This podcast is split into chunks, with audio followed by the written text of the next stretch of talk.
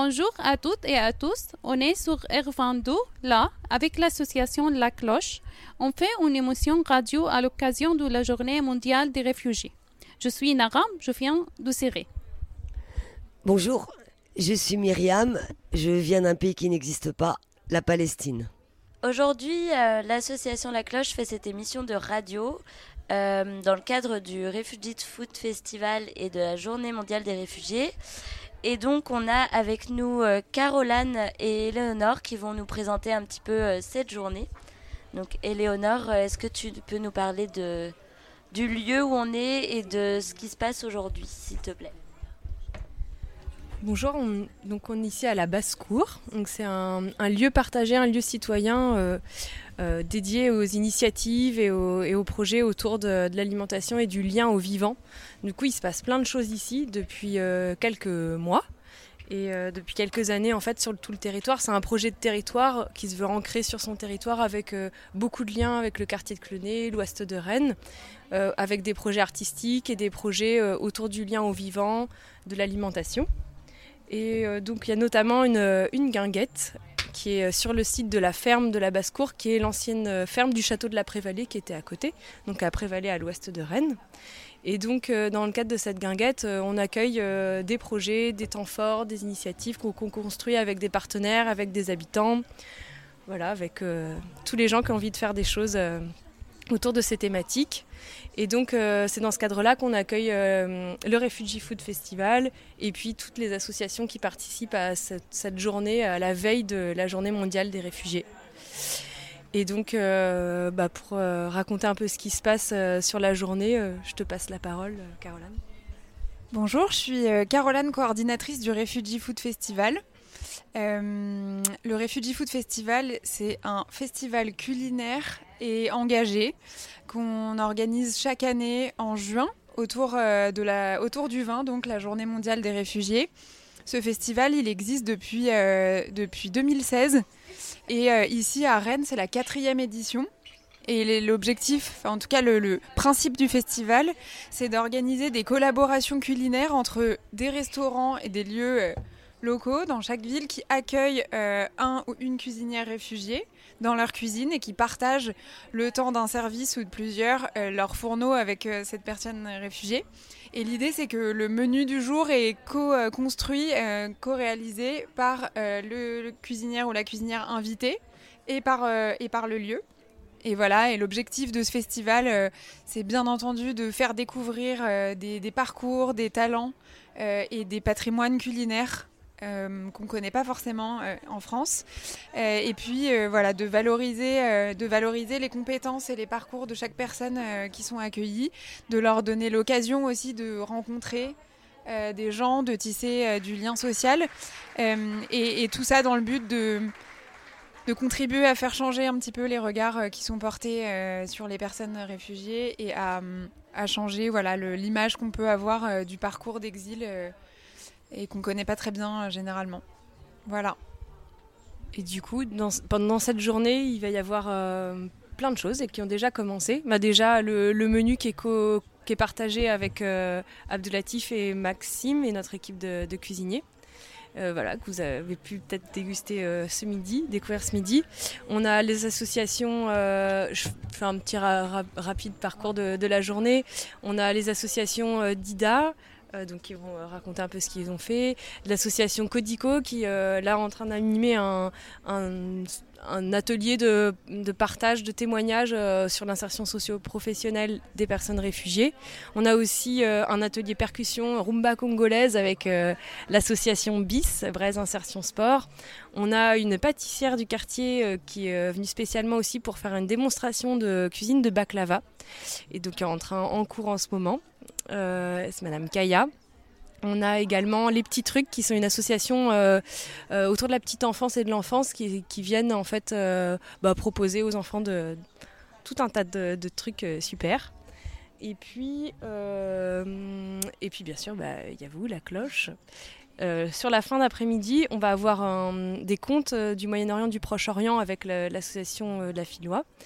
Et puis on finit en beauté avec un concert d'oud et chant euh, à 18h.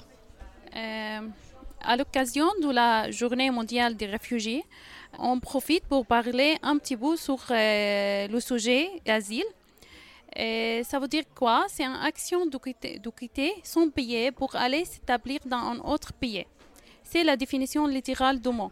Mais on est tous d'accord qu'il y a une signification plus profonde derrière ce mot. Il y avait beaucoup d'émotions et de rêves que la personne a emmenés pour essayer de planter de nouveau. Également, beaucoup de peine pour essayer de s'en remettre par la guérison. Donc, c'est un voyage, mais un voyage spécial. Il avait été commencé par une action pas forcément volontaire.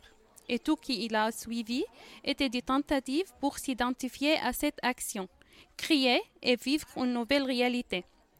Mais pas nécessairement par la force cette fois. Et maintenant, nous allons donc échanger sur la vie de réfugiés. Alors là, je suis en présence d'une personne qui va se présenter. Ton prénom, c'est? Euh, Dania. Enchanté, Dania. Donc, euh, je te propose qu'on discute, euh, savoir comment tu vis cette situation de déracinement, d'avoir quitté son pays d'origine pour venir en France. Est-ce que tu peux nous dire comment tu, comment tu vis cette situation? En fait, je suis arrivée en, France en 2016. Excuse-moi, tu viens de Syrie, c'est ça? Syrie, je viens de Syrie. à cause de la guerre, on a quitté notre pays. Euh, bah, en 2016, euh, on est arrivé en France, euh, tout de suite à Rennes, parce qu'avant, on était à Rennes entre 2000 et 2006, et c'est là un peu faciliter les, les, choses pour nous en tant que réfugiés. Et on a vu cette situation, c'était un peu difficile au début parce que pour avoir euh, les papiers, les cartes de séjour, euh, l'autorisation du travail, tout ça, ça prend un an, au moins un an. Euh, et, pour nous, c'était plus facile que maintenant, que je vois avec les autres réfugiés qui arrivent après nous, qu'ils en trouvent beaucoup de difficultés, beaucoup de, comment dire, beaucoup de, des choses difficiles qui empêchent d'avoir des papiers en fait pour eux. Pour nous, c'était un peu, un peu facile. Euh, euh, un, peu plus facile, oui. D'accord. Et euh, est-ce que avant de venir en France, tu avais quelle vision tu avais du pays, la France? Est-ce qu'elle était belle? Est-ce que tu avais des peurs? Bah, comme je vous ai dit, on a vécu en France entre 2000 et 2006. Bah, j'ai un peu le, j'ai un peu comment dire découvert. découvert. j'ai deux, mes enfants sont nés en France, bah, je, je, sais un peu comment ça se passe la vie en France, mais pas en tant que réfugié. Avant, j'étais comme un visiteur. Et là, c'est totalement différent. En tant que réfugié, c'est pas la même chose. D'accord. Est-ce que, tu, est-ce que l'accueil est très positif en France ou c'est... Ah, pour nous, oui. C'était très positif. Euh, on était accueillis chez une famille française on est resté chez eux euh, dix mois euh, pour avoir des papiers euh, et la carte de séjour pour avoir un logement privé pour nous après.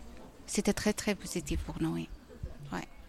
Est-ce que tu aurais une anecdote sur ta vie de réfugié ici en France, une anecdote, une expérience comique ou pas comique ou que tu aurais vécu ici ou, amusante ou pas amusante Être hébergé chez une famille française euh, chez une famille qui ne euh, nous connaît jamais avant, pendant dix mois. C'est eux qui nous accueillaient à la gare euh, quand on est arrivé à Rennes. rester chez eux dix mois, ils nous connaissaient avant jamais. C'était impressionnant pour nous. Oui, on a partagé en fait la culture orientale, la culture française. Ils nous aident, surtout moi, parce que j'avais oublié la langue française. Elle nous a aidé beaucoup à réapprendre la langue, euh, euh, nous aider à avoir un travail pour mon mari euh, au départ parce qu'il y a une coupure de 10 ans à partir qu'on a retourné en Syrie après rentrer en, France. pour nos enfants aussi, c'était impressionnant. en fait, il y, a beaucoup de choses qui est positif la découverte de deux cultures qui se découvrent, qui, partagent un quotidien, qui s'acceptent mutuellement. Euh, pour nous, c'était un peu, euh, comment dire, euh, c'était un peu... ça se fait pas chez nous en fait qu'en avoir une famille étrangère chez nous, comme ça. C'est impressionnant ici, c'est ça. Vous avez été surpris par l'accueil? Comment il était trop positif. Au départ, c'était à la condition de rester trois mois. Après, c'est prolongé dix mois. Ils ont accepté aussi. Enfin, elles sont notre famille maintenant. Ah, c'est formidable ce que, ce que tu dis. C'est une famille de cœur. Oui, franchement, oui. Pour moi, comme je viens de, de, de la même pays, ah que euh, moi je viens de Syrie, euh, c'est le fait de ne pas parler euh, votre langue maternelle tous les jours au quotidien. Donc, euh, vous, vous, faites quoi pour euh, vivre avec euh, cette situation? Par exemple, pour moi, récemment, j'ai commencé à se sentir que j'ai besoin de, chanter en arabe, de faire le choral en arabe, parce que ça me manque ma, langue maternelle. On dit c'est la langue de cœur. Donc, pour toi, pour vous, vous, vous, faites quoi pour vivre ça? Nous, on parle à la maison arabe. On garde la langue arabe à oui, la maison. donc euh, ça sera suffisant pour vous? Oui. Ok. Bah oui, okay. il, faut, donc, il faut garder. Oui? Pour garder le lien, euh... Bah oui, c'est pour ça que je suis là parce que euh, je, euh, comment dire, je partage ma culture euh, par, par la cuisine, par la cuisine que je fais. Euh, c'est pour ça, euh, bah, la cuisine chez nous en Syrie, c'est très riche. Oui, je sais. Très, très, très riche. Oui. Et c'est très euh, commandé ici. Et, et moi, j'ai jamais cuisiné. J'ai jamais travaillé en cuisine. C'est juste une passion que j'ai appris par ma, mère. Par, et je l'ai développé ici par moi-même, en fait. Et, je trouve ça c'est important pour nous parce qu'il faut montrer euh, ici, euh, comment dire, il faut montrer les gens, même on est étranger, on est réfugié, dans une situation de réfugié, Ouais. bah, on peut faire des choses, euh, on peut développer nous-mêmes. Euh, on peut après avoir, euh, par exemple, la nationalité française. Euh, on veut euh, il, faut développer. Oui, il ne faut pas rester, il faut, il faut pas rester comme ça euh, chez nous. euh, on ne fait rien, on attend à apprendre la langue euh, chez nous. Non, ça se Ouais, fait pas ça. On ne va pas apprendre.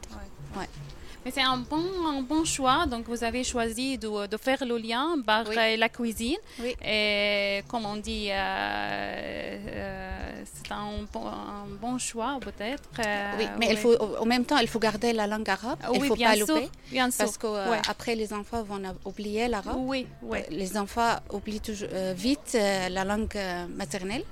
Et parce que maintenant, le français pour eux, c'est la langue, c'est la, comment dire, c'est la langue qu'ils attendent tous Oui, les jours. Oui, la langue quotidienne. Ouais. Tous les jours à l'école, au lycée. Ma fille bientôt à l'université. Bah, à la maison, non, euh, c'est interdit de parler français. Il faut l'arabe. Ouais. Excusez-moi, est-ce que la famille qui vous a accueilli a essayé d'apprendre l'arabe? Oui. oui. Oui, même euh, pour la cuisine, euh, pendant dix mois, on a cuisiné ensemble en fait. Euh, parce que la cuisine s'était partagée euh, avec eux. Bah, c'est leur cuisine après. Mais on a partagé avec eux. Euh, on fait, nous, la cuisine syrienne deux jours et eux, ils font la cuisine française deux jours. Ah, c'est très bien. Très mais bien. elle, elle, Ouais. euh, elle nous aide à notre jour et au, en même Oui, temps. Mais très bien. C'était, c'était, Oui. c'était super. Oui, très bien. Ouais, ouais. Ouais, pardon. et, et au niveau, par exemple, de euh, la musique, euh, je sais pas, les, auteurs syriens, parce que voilà, il y a une culture syrienne. Est-ce que vous, vous en avez aussi, ça a été l'occasion de faire découvrir euh, On met la musique euh, arabe, on met la musique française. On leur montrait nos culturels parce que nous, on a une culturelle spéciale aussi. On ne peut pas laisser ou. comment dire. Vous avez dit euh, tout à l'heure un mot, déraciner. Oui. Oui, c'est un mot très, euh, très difficile, je trouve. Ouais, ouais. En même Ouais, temps, j'ai envie ouais. de vous dire, un auteur que j'aime beaucoup, Bertolt Brecht, qui disait Je ne suis pas un arbre, je n'ai pas de racines, mais j'ai des jambes. C'est-à-dire que depuis que l'humanité existe, euh, l'être humain s'est toujours déplacé. Ce n'est plus naturel aujourd'hui parce que des lois ont imposé les frontières, nous ont séparés. Mais à la base, euh, c'était la libre circulation. Depuis quelque temps, j'avais un entretien. Bah, la dame m'a posé la question Est-ce que tu te sens française? Mais je ne peux pas dire oui. Je ne peux pas dire oui parce que je me sens, euh, je me sens à l'aise, en sécurité en France. J'étais bien accueillie en France. La France a ouvert les portes pour nous quand, euh, quand on a quitté notre pays. Mais en même temps, euh, je ne peux pas dire que je suis euh, française. Je vous rejoins totalement parce que moi, c'est la même. Alors moi, étant née en Palestine, sur mes papiers, c'est marqué nationalité indéterminée. Il n'y a pas de nationalité. Et quand on me demande si je me sens française, je réponds, même si j'ai grandi ici, je me sens avant tout terrienne. C'est-à-dire que, à la fois, l'autre que tu rencontres en France te renvoie à ton côté étranger, d'accord? Je suis retournée en Palestine. Comme j'ai pas grandi là-bas, je suis aussi étrangère là-bas. Et en fait, tu es étrangère partout. Et alors, le sentiment que ça m'a donné, c'est que tu es chez toi, nulle part et partout. Et, et, j'ai pas cette notion, je sais pas vous, euh, de, territoire. Ça, c'est chez moi. C'est non, Je, ça, ça, ne me parle mais pas du tout. Je sais pas vous si c'est la même chose. Oui, c'est la même chose, euh, mais. Chez moi, euh, c'est la terre en fait. Oh, bah oui, c'est important après. Pour nous, c'est important. On fait, euh, comment dire, on fait les liens entre nous et nos enfants, c'est ça. Mais en même temps, il faut séparer les choses quand on sort de chez nous. À l'extérieur, je fais, il faut respecter la loi, il faut respecter la vie ici en France, les règles, tout ça. Mais en même temps, on reste chez nous, c'est chez nous. Tout à fait. Oui, c'est ça. Euh, aussi, euh, c'est avec nous euh, quelqu'un qui va partager son expérience là en France en tant que réfugié. Est-ce que vous pouvez vous présenter? Je m'appelle Sharon, je suis iranien. Ça fait cinq ans et demi, près de six ans, je suis en France. Le 1er septembre 2016, je suis venu ici. Après, j'ai appris le français pendant deux ans, deux ans et demi. Après, j'ai commencé à travailler à la maison de retraite. Maintenant, dans une école. Je vais commencer à faire mon alternance dans mon domaine qualité, sécurité, environnement dans une entreprise à Fougères. Donc, euh, vous avez commencé à construire une vie stable, on peut dire ça, en France? Oui, oui, oui, oui, exactement, oui. Comme l'Iran, mon pays. Et vous avez euh, trouvé des difficultés pour euh, faire ça? Ah oui, les difficultés, elles sont partout, en Iran aussi. sur la langue, par exemple, on a 80 langues et dialectes différents en Iran. Euh, moi, je suis azéri iranien. chez nous, on parle azéri. Après, à l'école, tout, on a appris le français.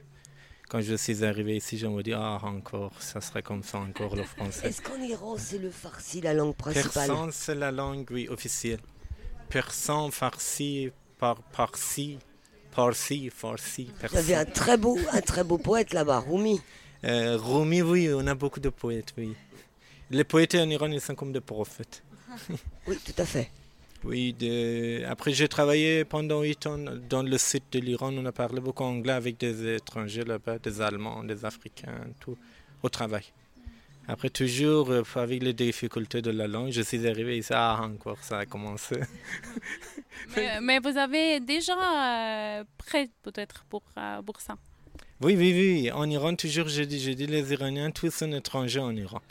Parce que 80 langues dialectes, les cultures différentes, c'est un pays trois fois de la France, c'est énormément de choses différentes. Mais tout le monde ensemble, on est iranien. On a une langue persan, c'est une belle langue, euh, très riche. On a, oui, oui, oui. Euh, au contraire des Français, ils sont très rationnels. On a une pensée poétique. On est, ah, allez, on est un peu différent. Moi, en France, c'est René Descartes. Totalement différent. Alors, lui, c'est un philosophe. Mais on a, on a des beaux poètes français aussi.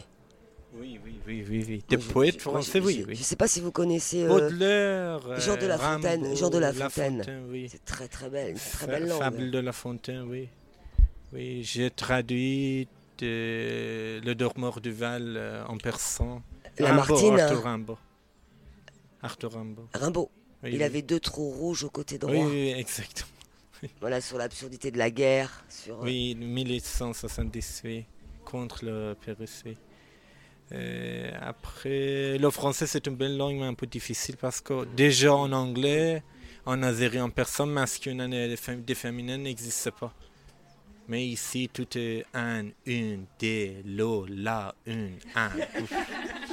C'est ça C'est comme des mathématiques. Comme des mathématiques. Et aussi, est-ce que euh, vous avez des choses particulières que, de votre culture que vous aimez bien garder là et vous, vous apporter à vos enfants? Est-ce que vous, euh, vous avez peur de perdre quelque chose pour euh, les nouvelles générations, par exemple? Déjà, je suis seul en Europe. Ma famille, tous sont dans les autres continents différents. En Iran, aux États-Unis, au Canada, en Australie, ils sont partout. En Europe, je suis seul. Euh, mais sur les choses de déracinement ou les choses comme ça, et j'écris depuis près de 14 ans, je suis un journaliste aussi, j'écris en persan. J'écris deux livres en persan, ils ont été publiés à Berlin un roman et l'autre c'est 14 articles euh, littéraires. J'ai le regard critique sur des romans, oui. Lettres modernes. J'ai fait un nom à Rennes de lettres modernes. c'est pour ça, nous, chez moi, j'ai 1500 livres, 1000 livres en persan, 500 livres en français. J'écris beaucoup en persan, je lis en français beaucoup. Toujours j'ai un livre. Toujours C'est formidable, c'est formidable. C'est par exemple. Alors c'est quel livre? C'est un secret. Alors Philippe Grimbert, Un Oui, secret. Grimbert. Je, je connais pas. Bien, c'est un roman. Oui, pendant la Deuxième Guerre mondiale, Gestapo, c'est un peu comme ça. Il a gagné le prix Goncourt. Oui, le prix Goncourt, je pense. D'accord. Et moi j'avais découvert euh, Marjane Satrapi, Oui, Marjan Persépolis. Oui, je connais Marjan Satrapi. Et j'avais, je sais pas ce que vous en pensez, mais j'avais trouvé ça intéressant. euh. Ah oui, parce que moi j'étais petit, l'Iran c'était comme ça. Aujourd'hui, c'est totalement différent. Donc oui, là c'était sous la- l'ayatollah. oui, Mais j'avais bien aimé un passage où, où Satrapi se moquait des Français euh, parce qu'il y avait la guerre en Iran. Et en fait, les Français faisaient leurs réserves pour leurs courses de peur de manquer de quelque chose, alors que c'est vous là-bas qui manquiez quelque chose et la guerre était là-bas en fait. Mm. Et, et elle se moquait des Français qui, qui paniquaient pour pas grand-chose en fait. Ils n'étaient pas directement concernés par la guerre. Ah, les Français, tu sais, c'est dans euh, leurs racines, ils sont toujours, toujours inquiétants. Et, et, Jules César, dans le livre de la guerre des Gaules, il dit les Français, ils ne se sont jamais d'accord entre eux. d'accord entre eux, pas entre eux. Aussi dans leur tête, ils, sont énervés pour un oui ou pour un non, pour Tout rien. à fait, c'est tout à fait, tout à fait. Mais chez nous, il y a beaucoup de problèmes, mais beaucoup de choses, ça, c'est différent. Mais je ne sais pas pourquoi les Français comme. Peut-être que là-bas vous êtes plus philosophe. Poétique. Et poétique. Non, philosophe, et non, poétique, poétique. tout à fait, vous avez tout à fait. Très poétique. et C'est pour ça des fois on est, on n'avance pas parce que c'est un peu poétique. On a tout, mais par exemple aujourd'hui on n'a rien. on a tout, mais on n'a rien parce que le gouvernement il dépense tout partout. Il dépense pas en Iran.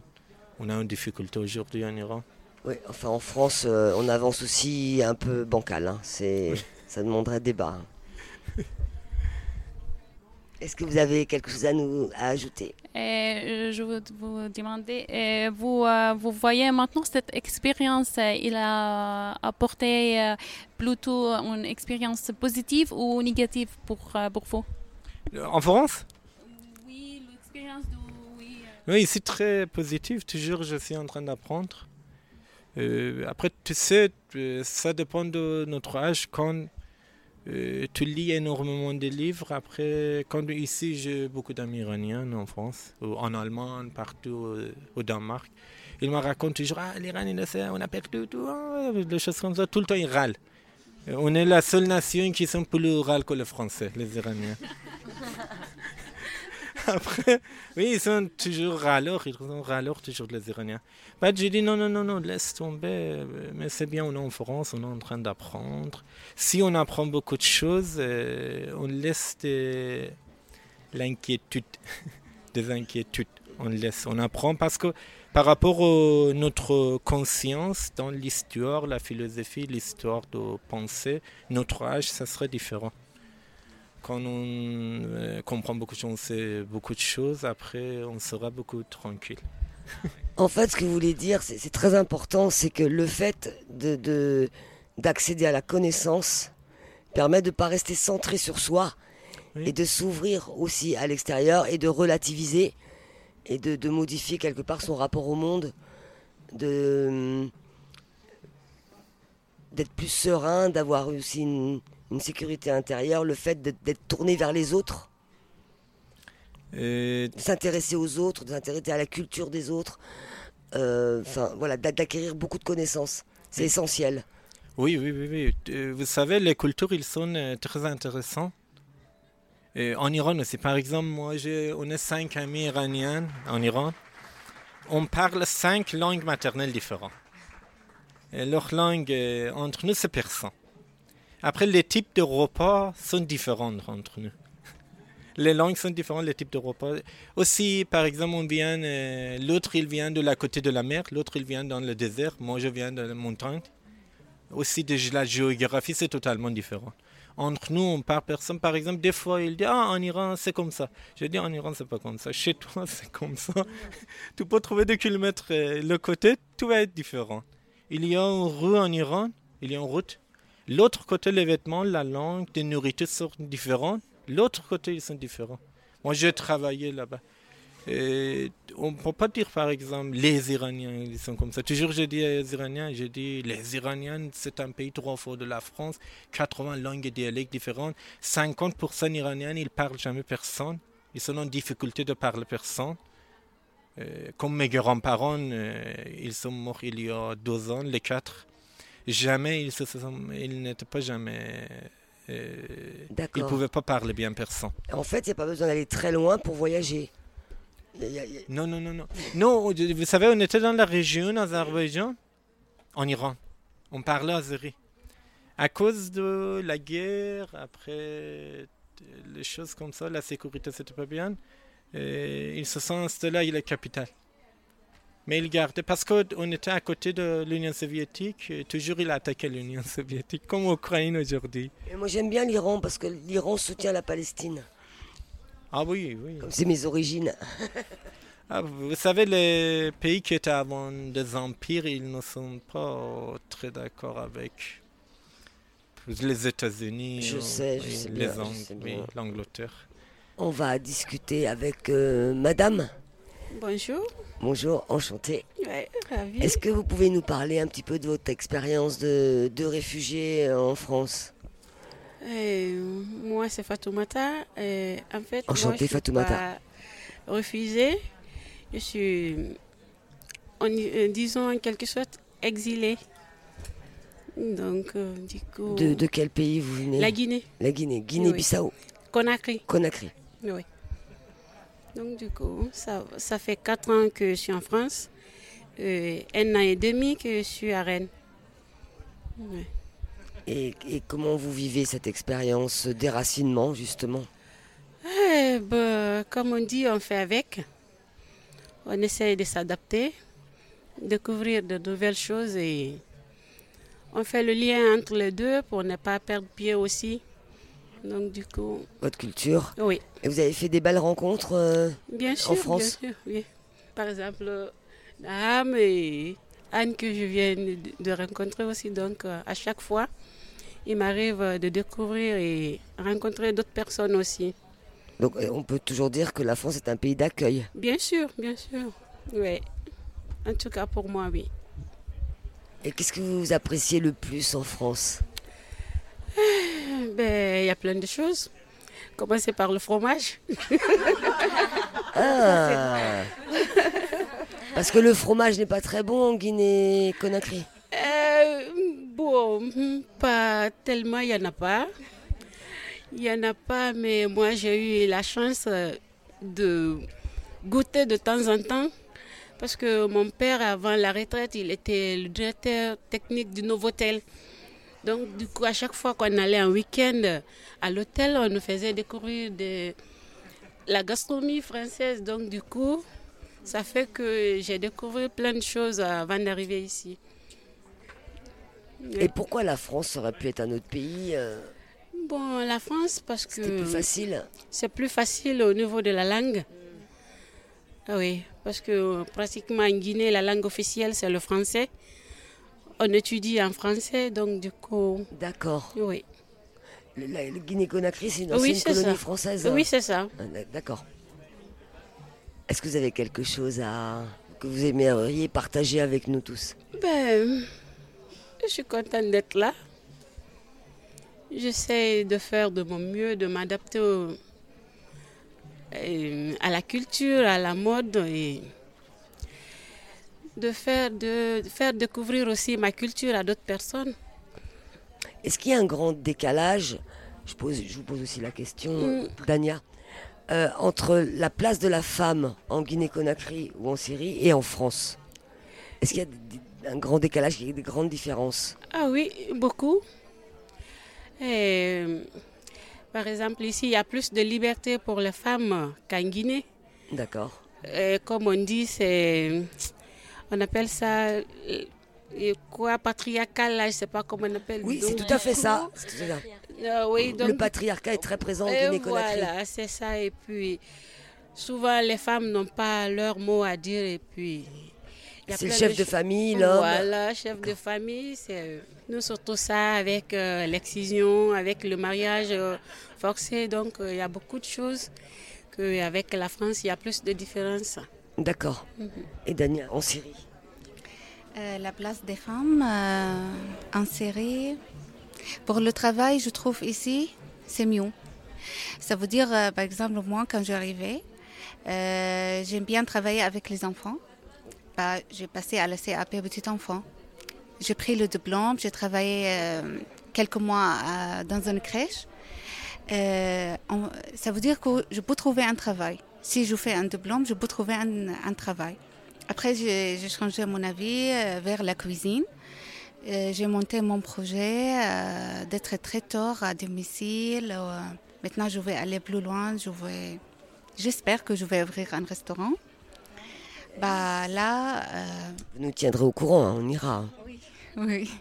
Et là, je peux, je peux aller plus loin ici. Je peux développer moi-même. En Syrie, euh, je sais pas, j'ai un diplôme en Syrie, mais j'ai jamais travaillé. J'ai jamais trouvé un travail qui me convienne en fait. C'est ça. Est-ce que je, je peux ajouter quelque chose? Oui. Comme euh, on vient de, de la même, du même pays, en fait, c'est la situation en Syrie pour. euh, du coup, et- et il vient de- d'expliquer, ça ne concerne pas forcément la- les femmes. Mais comme euh, on est euh, dans un pays, euh, on dit euh, peut-être la guerre, la situation politique est compliquée, et aussi, la, la- en fait, pas d'égalité, pour moi, je vois, c'est la femme, elle n'est pas encore arrivée à avoir l'égalité partout. On voit des pays plus avancés, comme l'Europe, la France, elles sont plus avancées que le monde arabe. On est tous d'accord avec ça. Mais euh, les choses difficiles que vous avez, vous venez de, euh, de mentionner, je trouve c'est plutôt à cause de la situation euh, qui concerne tout le pays. Par exemple, même pour les hommes, qui, qui, qui sont étaient en série et maintenant euh, elles ont venu là et ils vont dire c'est plus facile là d'avancer. Moi j'avais pris mon diplôme en série, euh, j'avais mon bureau privé, j'ai travaillé en série, j'ai pas trouvé des choses difficiles en concernant ma situation comme une femme, mais là, le développement, les, limites, euh, ça, ça concerne tout le pays. Moi, personnellement, je trouve que euh, j'ai pas trouvé um, euh, beaucoup de différence entre la situation de la femme en Syrie et là, en ce qui concerne, en ce qui concerne le travail. Et le reste, euh, je vois un petit peu, c'est la, la société un peu plus fermée. Et là, peut-être, on voit plus ouverte. Et, quand- et en Iran, est-ce qu'il y a beaucoup de différence Euh. entre la place de la femme en Iran et la place de la femme en France euh? Ah oui, vous savez, l'Iran, déjà pendant 57 ans, c'était occidenté par euh, le roi de l'Iran et son père. On avait beaucoup de droits de femmes avant. Après la révolution, trois ans après la révolution, la République islamique, il a voulu la révolution, a imposé beaucoup de choses. Dans les rues, oui, il y a des foulards, les femmes l'utilisent, mais chez nous, non, pas trop comme ça. En apparence, oui. Beaucoup de choses c'est islamique, mais dès qu'on arrive chez nous, c'est Voilà, totalement dans, dans la sphère privée, c'est la femme est beaucoup plus libre, en fait. Merci beaucoup. Merci, vous. beaucoup. Merci pour, euh, pour nous partager euh, vos expériences. Et maintenant, on est avec l'association DIDA. Est-ce que vous pouvez euh, vous présenter? Bonjour, euh, je représente l'association DIDA, DIDA pour d'ici ou d'ailleurs. On est une association qui a été créée il y a 6 ans, on fête notre anniversaire là, le 1er juillet. Notre objectif, c'est de faire du lien entre les personnes exilées et les Rennais. Donc notre asso qui est basé euh, au Clonay, c'est un, lieu où les personnes qui arrivent sur Rennes, les personnes euh, étrangères qui arrivent sur Rennes, peuvent venir. Ça sera un lieu d'accueil et, d'orientation euh, où ils vont pouvoir rencontrer du monde, se faire conseiller. Et puis, ben, le plus gros de nos activités, ça commence par les ateliers de français, puisqu'une personne qui arrive en France qui ne parle pas français va avoir besoin déjà de communiquer. Donc on fait des ateliers de français qui permettent d'apprendre assez vite à, se faire comprendre et à comprendre un minimum. C'est un petit peu du, des cours de, c'est un petit peu de l'atelier de terrain. On organise aussi des activités, que ce soit des activités sportives, festives, euh, ludiques, euh, culinaires, euh, voilà, tout ce qu'on peut. On a du soutien administratif, on va aider des personnes un petit peu pour les papiers, ben, puisque la majorité des personnes qui viennent nous voir sont des personnes en demande d'asile. Alors ils sont majoritaires, mais évidemment on accueille absolument tout le monde, quel que soit leur statut administratif. C'est simplement voilà, les personnes exilées, les personnes étrangères qui ont envie de connaître du monde sur Rennes. Quoi. Donc ils vont rencontrer des compatriotes, des Français, des Rennais, des gens d'un petit peu partout. Il y a beaucoup d'échanges dans notre asso. On a organisé par exemple à une époque des ateliers de langue aussi où les Français venaient apprendre une langue étrangère euh, comme l'arabe ou le persan. Euh, voilà, donc c'est vraiment un lieu d'accueil euh, et d'échange. On fait aussi, je encore dans les activités, on fait aussi du glanage le samedi au marché du Blône pour euh, un petit peu de nourriture gratuite. On a fait de l'hébergement solidaire, euh, mais on a dû arrêter parce que la situation était très très très compliquée. Mais autant qu'on peut, on essaye aussi d'aider les gens, parce que évidemment la situation des personnes exilées, notamment sur leur euh, arrivée au territoire, est très compliquée. On fait face à une très grande précarité, donc on essaye de jouer aussi notre rôle comme on peut avec nos partenaires associatifs aussi pour, euh, pour que ces, ces personnes-là puissent euh, trouver une solution, s'adapter à ce nouveau pays où elles arrivent et voilà, pouvoir s'installer en France euh, en comprenant où ils ont mis les pieds et, et puis que ça se passe bien. Voilà. Et moi, j'avais une question. Vous fonctionnez avec des travailleurs sociaux ou des bénévoles uniquement? Comment vous vous organisez au sein de, l'association? Alors c'est une asso qui était à 100% bénévole jusqu'au mois de décembre. Là on a recruté pour la première fois une salariée qui est coordinatrice, qui s'occupe de faire le lien entre toutes ces personnes et tous ces tous les bénévoles, tous les membres de DIDA, quels qu'ils soient. Et bah voilà, on est environ, je dirais 70 bénévoles à peu près fixes. Euh, un bénévole sur Rennes oui, sur, ouais, on est uniquement basé sur Rennes. Il faut dire qu'un bénévole, ça peut être une personne qui va juste donner une heure ou deux heures de son temps sur un atelier de français, sachant qu'on a quand même pas mal d'ateliers sur la semaine. Déjà rien que là-dessus, on va avoir beaucoup de bénévoles. Puis les bénévoles vraiment actifs, on est à peu près une vingtaine pour, euh, pour organiser les, les activités de DIDA. Et puis évidemment, heureusement, on a Maud euh, au milieu de tous ces gens-là euh, qui organisent, qui organisent l'activité de l'association et aussi d'anciens bénéficiaires, c'est-à-dire que maintenant on ne mélange plus beaucoup, enfin bénéficiaires, bénévoles, c'est quelque chose qui commence à se mélanger un petit peu, puisque maintenant d'anciens bénéficiaires de DIDA qui sont devenus réfugiés, qui ont obtenu le titre de séjour euh, de réfugiés ou, d'autres, euh, font maintenant partie d'IDA en tant que bénévoles. Et, les Français qui viennent à Dida, quelque part, c'est aussi des bénéficiaires, puisqu'on est aussi content de venir à Dida pour euh, échanger sur nos cultures, passer des moments ensemble. On a fait des temps, par exemple, sur les danses euh, du monde, sur les danses de chacun de nos pays, et on s'apprend nos danses les uns aux autres, et on va refaire encore ça, euh, on va continuer encore ça l'année prochaine. Voilà, on, essaie le plus possible d'organiser aussi des événements, on va pouvoir partager nos cultures entre nous. Eh ben, merci beaucoup en tout cas Anne. Bravo, c'est euh, superbe initiative et beaucoup d'échanges. Et euh, on va passer euh, au prochain sujet. Maintenant, on est avec l'association Codico. Et Codico, c'est une association présente à Rennes qui permet aux personnes réfugiées de rencontrer des professionnels pour avancer dans leur projet professionnel. On est là des participants, de salariés et des réfugiés. Euh, on commence avec euh, vous. Est-ce que vous, pouvez vous présenter?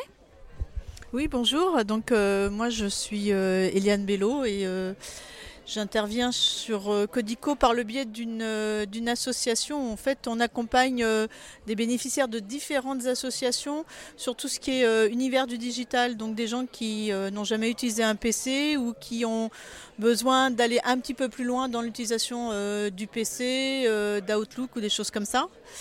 Euh, puis toutes les questions qu'on peut se poser aussi sur l'utilisation de tout ce qui est médias en général. Et par le biais de cette association, je suis intervenue sur, chez, chez, Codico. Et de fil en aiguille, ben, maintenant, j'ai envie d'être bénévole chez Codico. Voilà. Comment avez-vous entendu parler du programme de Codico? Ça fait partie des 60 associations avec lesquelles on travaille. C'est-à-dire que moi, je travaille euh, pour Orange Solidarité. C'est un dispositif euh, d'aménagement de fin de carrière, on va dire, pour des, salariés Orange. Et en fait, euh, on travaille avec des associations diverses, dont Codico. C'est comme ça que je les ai connues. Et je suis intervenue pour faire des permanences. Et puis, euh, ben, l'engagement de Codico, toutes les personnes, la manière dont ils fonctionnent, et puis les bénéficiaires, ben, ça m'a vraiment euh, accroché. quoi. Et donc, euh, je continue à faire des ateliers, mais maintenant, l'idée, c'est en plus d'être bénévole pour l'association. Et comment accompagnez-vous votre binôme alors moi pour l'instant j'ai pas de binôme, c'est-à-dire que je vais être bénéficiaire là euh, à la rentrée, euh, donc pour l'instant j'ai pas commencé.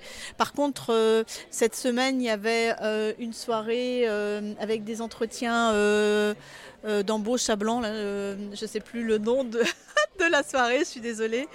Et là j'y étais par contre en tant que bénévole, c'est-à-dire que j'ai fait trois entretiens fictifs de recrutement par contre si vous deviez décrire l'expérience Codico en trois mots, quels serions-ils ben, Le mot rencontre en premier, forcément.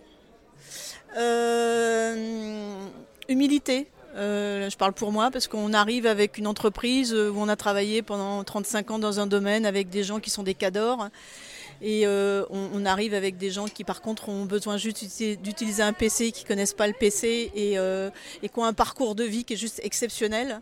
Et ça rend humble, je peux vous dire. Euh, voilà. Quoi d'autre? Bah, Le regard des gens, tu vois, par exemple, quand tu me regardes comme ça. le regard des gens après, quand on a quitté un atelier, parce que bah, quelquefois, des choses très très simples sont importantes pour eux, quoi. Et voilà. Comme euh, vous avez dit que vous avez travaillé avec euh, Plaisir Association, le travail avec Codico, est-ce que pour euh, être plus spécifique, quelque chose de spécial sur ce genre de travail, surtout avec les réfugiés? C'est plutôt que c'est des gens qui sont. Il y a une organisation, moi, qui me surprend. C'est très cadré. Un engagement des gens qui est assez surprenant. ça se fait naturellement, mais voilà, ça tient la route. Et moi, je, trouve que c'est important aussi quand on aide les gens de savoir si euh, l'état d'avancement, quoi. Et puis tout ce qu'il y a, tous les projets qui sont menés, y compris là, euh, bah, justement, de pouvoir voir les gens et de voir, euh, ils sont peut-être plus dans le dispositif, mais qu'est-ce qu'ils sont devenus et tout, tout l'accompagnement, genre c'est c'est le, le, côté l'engagement et le côté très structuré, moi, qui m'a vraiment qui m'a plu.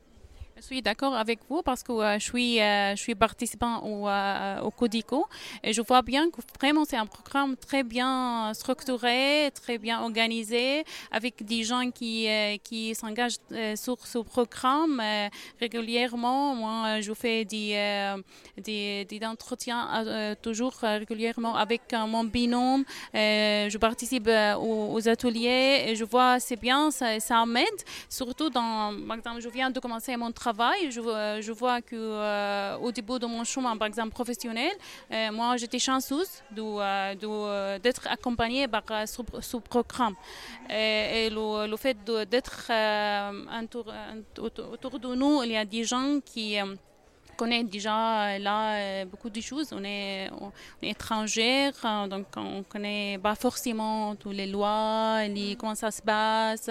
Donc euh, savoir qu'il y a des gens autour de nous, ça, ça, ça nous aide pour, pour avancer. Ça y est, ça m'est revenu en fait euh, cette semaine. C'était un speed meeting qui avait une soirée à laquelle j'étais quand j'étais bénévole. Donc euh, on, menait trois entretiens euh, fictifs de, recrutement. Et c'est vrai que moi, quand je suis arrivée dans la salle, j'étais juste impressionnée parce qu'il y avait 3, 23 ou 24 bénévoles déjà, avec 23 ou 24 binômes. Et ça tournait toutes les demi-heures. Il y avait des entretiens. C'est impressionnant quoi, l'engagement parce qu'il faut mobiliser du monde hein, quand même pour faire venir des professionnels d'entreprise sur des entretiens tout le monde était là, tout le monde avait. Euh, donc, c'est-à-dire que tous les binômes avaient bien préparé les CV, les lettres, les pitchs, tout ça, c'était hyper carré. Euh, c'était impressionnant. Donc, moi, quand je suis arrivée, euh, voilà, on se fond dans ça et puis on y va et on est embarqué. C'est un peu comme. et à un moment donné, il y a un bateau, il est là, il est à quai et puis on y va, quoi. Et c'est ça aussi que j'aime, moi. C'est à un moment donné, on va pas se. voilà, on est dans une espèce de barque, quoi. C'est bien. oui, je suis d'accord avec vous parce que j'étais là l'autre jour et j'ai participé et vraiment j'ai fait trois entretiens. C'est, vraiment, elle était bien organisée euh, et, euh, ce, travail-là, il était après euh, plaisir moi de travailler avec Codico. On a commencé depuis 10 mars, donc maintenant c'est après trois mois. On a préparé les choses, on est prêt pour euh, faire ce genre euh, d'entretien. Donc, euh, vraiment, pour moi, comme participant, comme réfugié, je vois l'aspect positif. Une chose peut-être que j'ai pas dit, c'est quand je parle de l'organisation, c'est aussi toute la bienveillance et la gentillesse de, l'équipe d'organisation, parce que franchement, c'est, sont tout aussi sympathiques les unes que les autres. Je dis ça au féminin parce que pour l'instant, j'ai vu que des femmes. Euh, vous voulez ajouter quelque chose? Non, bah, c'est un plaisir d'être là et puis de, de se dire que c'est que le début d'une aventure, en tout cas en ce qui me concerne parce que j'ai bien l'intention, parce que quand je parle de dispositif d'aménagement de fin de carrière pour moi, euh, peut-être que justement la, la, vie s'arrête pas forcément avec euh, la fin d'activité, c'est-à-dire qu'à un moment donné, il y a plein de choses à faire. Quand on a bossé 35 ans, 40 ans, comme moi, j'ai changé de métier régulièrement dans une entreprise, il y a plein de gens qui se disent, c'est quoi le coup d'après? Ben, Le coup d'après, c'est ça, c'est du bénévolat, c'est amener des compétences à des gens, parce qu'on pourrait se dire, euh, j'étais dans une entreprise où tout le monde connaît l'informatique, ils ont tous des bac plus 12, enfin je caricature, mais... Mais il euh, y a plein plein de gens, ils ont juste besoin qu'on leur explique comment fonctionne un PC, comment euh, aller mieux sur Word, comment pouvoir faire un CV. Donc il euh, y a quelquefois on se dit qu'est-ce que je peux faire justement du coup d'après? Ben, le bénévolat c'est une vraie c'est une, vraie porte et puis il y a plein de choses à faire quoi. Et il y a des gens qui n'attendent que ça quoi. Il y a des gens qui, qui ont besoin de cette aide, donc ça tombe bien. Ouais. je vous remercie beaucoup. Merci à vous. On va discuter avec monsieur. Mamadi qui nous a rejoint. Bonjour Mamadi. Est-ce que euh, vous souhaitez nous parler de votre expérience euh, Chez Codico Par exemple? Oui. Eh bien, eh bien, nous vous écoutons. Vous venez de, quel pays, euh, Mamadi? Je viens de la Guinée. Guinée-Conakry aussi? Oui. J'ai une compatriote à côté. Oui. Et qu'est-ce que vous nous diriez sur votre expérience à Codico? Euh, je dirais que c'est une bonne expérience. À Codico, je l'ai connu euh, quand j'étais encore intérimaire.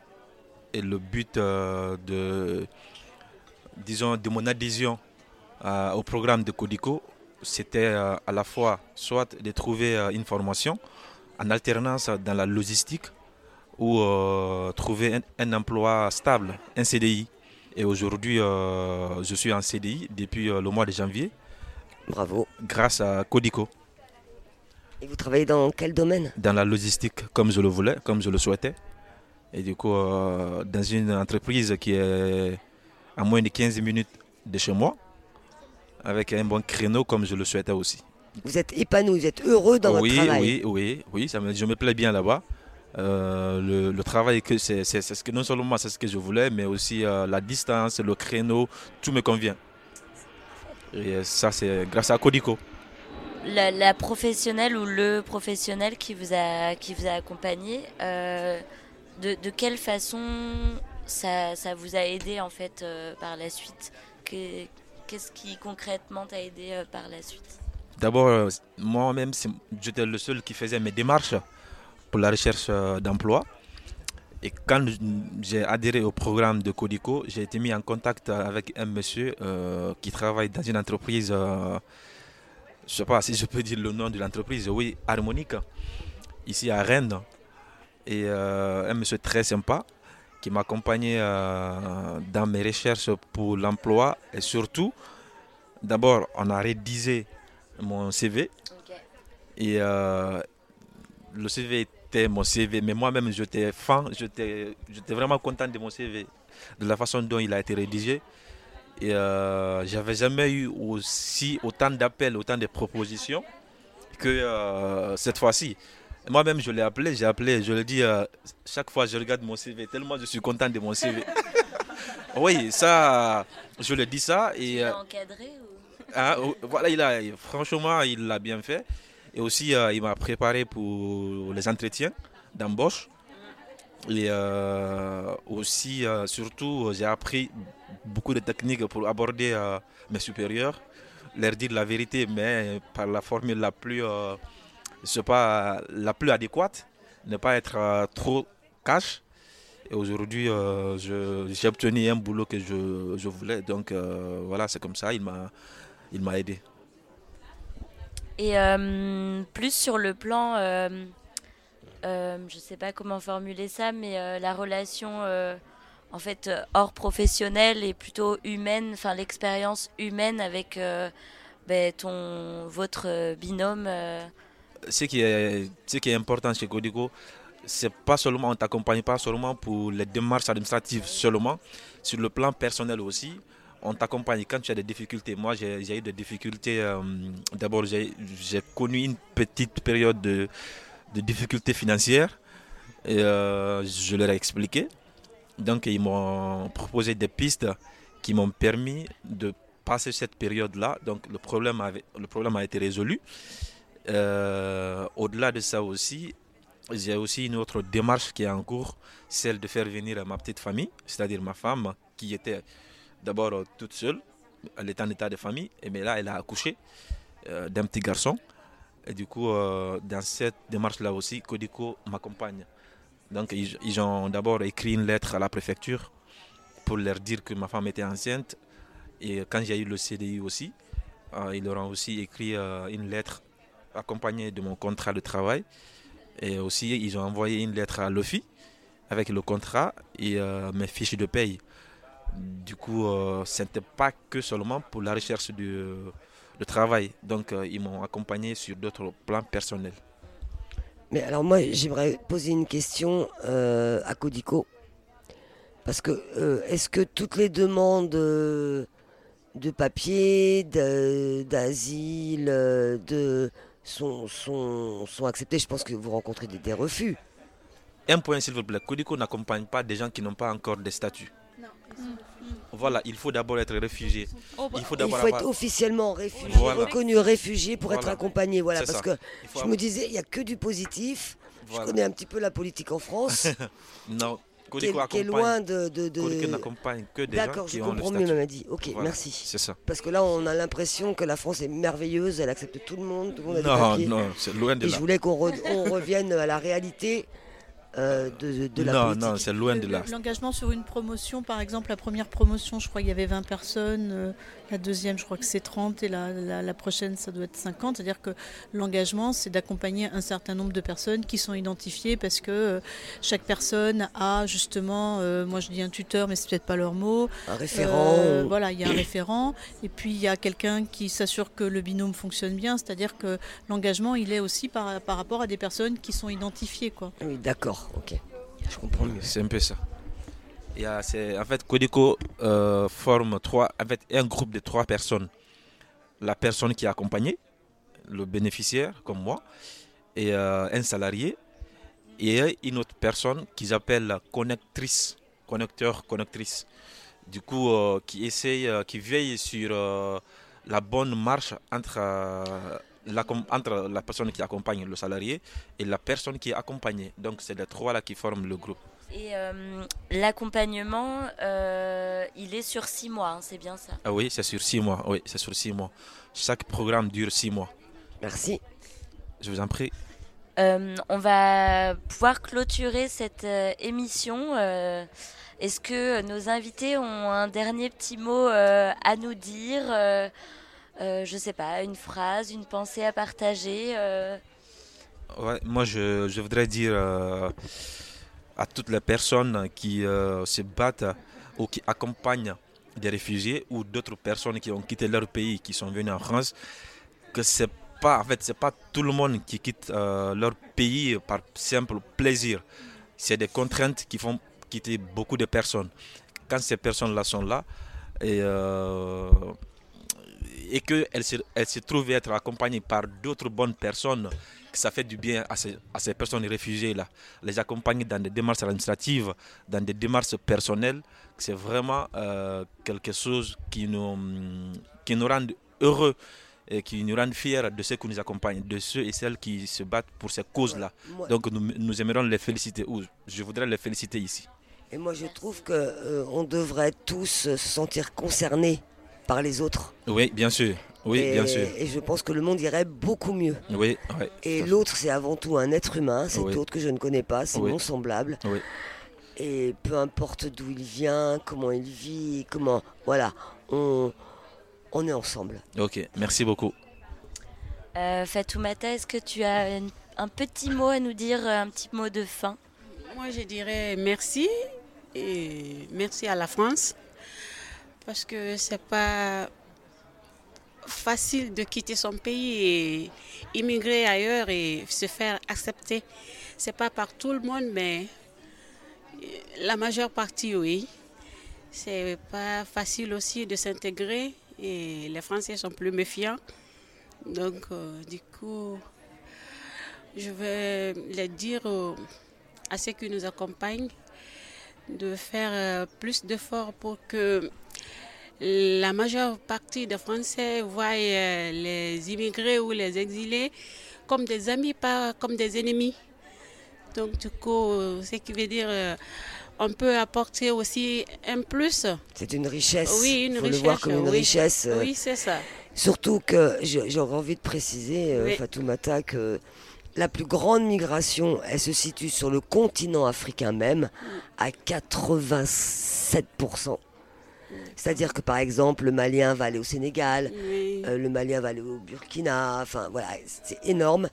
Il y a un sociologue qui, qui- qui expliquait qu'au niveau européen, je vais vous dire pourquoi je dis ça, l'immigration est égale à 1,1%. Donc il ne faut pas avoir peur, on est très très très très très loin du grand remplacement. hein. Là, vous savez de qui je me moque. Voilà, je tenais à le dire. Parce que c'est n'importe quoi. C'est infondé, complètement infondé, et sans argument. Est-ce que vous voulez nous dire un dernier mot? T'avais fini, Bah, je dis merci à Food Festival parce que grâce à eux, je suis là aujourd'hui. Euh, ils ont beaucoup m'aidé à faire euh, des ateliers dans la cuisine, euh, de passer des jours euh, dans le restaurant. Euh, ça me plaît en fait. Euh, bah, merci à eux. Mais merci à vous aussi pour euh, cette euh, intervention. Merci beaucoup. En tout cas, merci. Je ne connaissais pas Corico. c'est Corico? Codico. Codico. C'est grâce à. C'est joli, Corico. c'est grâce à, à, Dayam que j'ai découvert parce que hier elle m'a invité ici. Je ne savais pas s'il y avait un événement. Donc du coup, je dis merci. C'est une belle découverte. Merci. Eliane, est-ce que vous avez un dernier petit mot à nous dire également? Alors, à quelqu'un qui est bavard comme moi, un, mot c'est un peu compliqué. mais euh, en fait, moi, quand j'étais jeune, je me rappelle qu'à à, 7 ans, euh, j'ai eu la télé à cet âge-là, en fait. Et à l'époque, il y avait, euh, on voyait à la télé des, jeunes enfants qui, mouraient de faim en Afrique. Ça m'avait vraiment marqué. Et moi, je dormais pas bien la nuit parce que je me disais, en fait, eux, ils sont nés là-bas et moi, je suis née ici. Et je me disais, qu'est-ce qui fait, qu'est-ce qui détermine les gens? Qu'est-ce qui fait qu'un jour tu nais là et que tu vas avoir à manger et que tu nais là et que tu vas mourir de faim? Euh, ça m'a taraudé quand j'étais gamine. Et en fait euh, ben j'ai 60 balais et il y a toujours des gens qui meurent de faim dans des endroits et qui quittent leur pays. Euh, voilà. Donc on n'est pas c'est quoi euh, être déterminé par le lieu où on est? Enfin, je veux dire, euh, c'est juste un jour, il y a un spermatozoïde euh, qui rencontre une ovule et qui fait que ça va se passer dans tel ou tel endroit et qu'en fonction de l'endroit où ça se passe, on aura à manger ou pas. Donc ça, c'est voilà, je questionne juste ce truc-là, quoi. Et l'autre chose, ben quand on, est bénévole justement avec des personnes comme ça, quand je disais que ça rend humble, moi ça m'arrive de revenir d'une association ou d'une autre, parce que je suis sur plusieurs associations. Il y a des jeunes migrants aussi, euh, réfugiés non accompagnés. Sur Rennes, il y en a quelques-uns. Et ça m'est arrivé de revenir euh, chez moi et euh, de regarder la carte en me disant putain, mais ils viennent de là, quoi. C'est-à-dire que euh, on apprend aussi la géographie, euh, si vous voyez ce que je veux dire. C'est-à-dire euh, tel et tel pays, c'est quoi l'histoire, d'où ils viennent. Et là aussi, ça rend humble parce qu'on voit des mômes qui viennent juste de contrées très très éloignées, quoi. Donc on apprend plein de choses, quoi. Et, après, ben, le côté humain, c'est, enfin, et là, si vous me donnez la parole, vous n'êtes pas sorti de l'auberge, donc je vais arrêter. Eh bien, merci beaucoup. Euh, on arrive malheureusement sur euh, la fin de cette émission. Euh, ben, au nom de, la cloche et de nos superbes animatrices du jour, je voulais remercier toutes les personnes qui sont venues échanger ici et également à nos supports techniques aujourd'hui, Nathan et Clotilde. Merci beaucoup. Et pour euh, clôturer euh, ce doux moment, je vous propose une lecture de poème par Myriam et Naram. Donc on va voir une euh, lecture en français et en arabe. Mahmoud Darwish, poète palestinien, nous aussi, nous aimons la vie. Nous aussi, nous aimons la vie quand nous en avons les moyens. Nous dansons entre deux martyrs, et pour le lilas, entre eux, nous dressons un minaret ou un palmier. Nous aussi, nous aimons la vie quand nous en avons les moyens. Au verre à soie, nous dérombons un fil pour édifier un ciel qui nous appartienne et enclore cette migration. Et nous ouvrons la porte du jardin pour que le jasmin sorte dans les rues comme une belle journée. Nous aussi, nous aimons la vie quand nous en avons les moyens. Là où nous élisons demeure, nous cultivons les plantes vivaces et récoltons les morts. Dans la flûte, nous soufflons la couleur du plus lointain sur le sable du défilé. Nous dessinons les hennissements et nous écrivons nos noms, pierre par pierre. Toi l'éclair, éclaircis pour nous la nuit, éclaircis donc un peu. Nous aussi, nous aimons la vie quand nous en avons les moyens.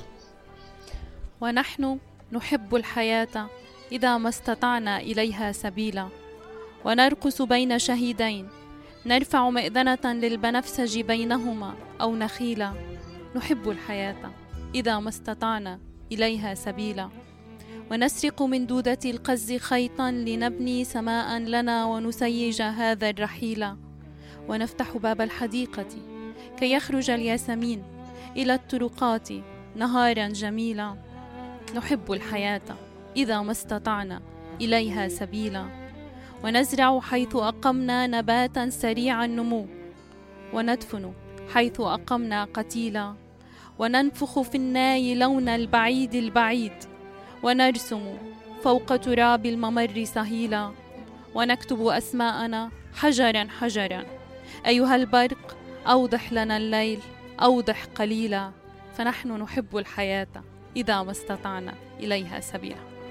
Merci.